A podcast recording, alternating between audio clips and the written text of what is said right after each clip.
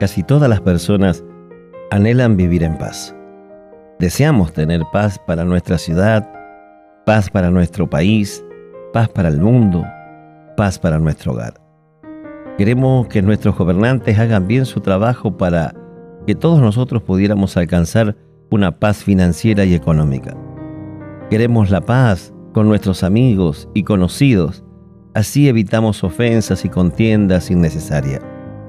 Queremos que también no escasee la paz en nuestra familia.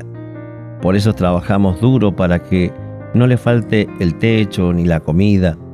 Y por último, somos precavidos y tratamos de ahorrar dinero o no meternos en cuenta para que en nuestra vejez también alcancemos paz. Y las personas pasan toda la vida trabajando para estar en paz. Pero la paz verdadera no es algo que se pueda obtener con el esfuerzo físico, ni tampoco con la capacidad de inteligencia humana.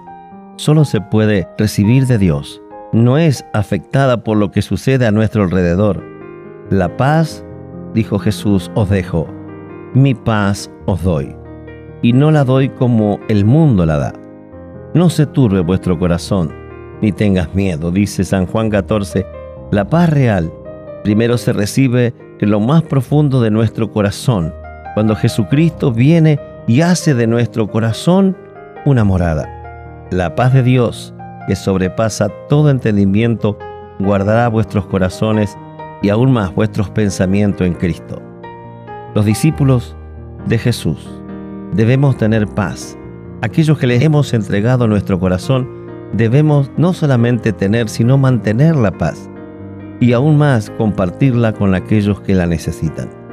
Ellos tienen que saber que nosotros no vivimos en paz porque estamos del lado del bien o del buen pasar, sino que la paz viene directamente de Dios.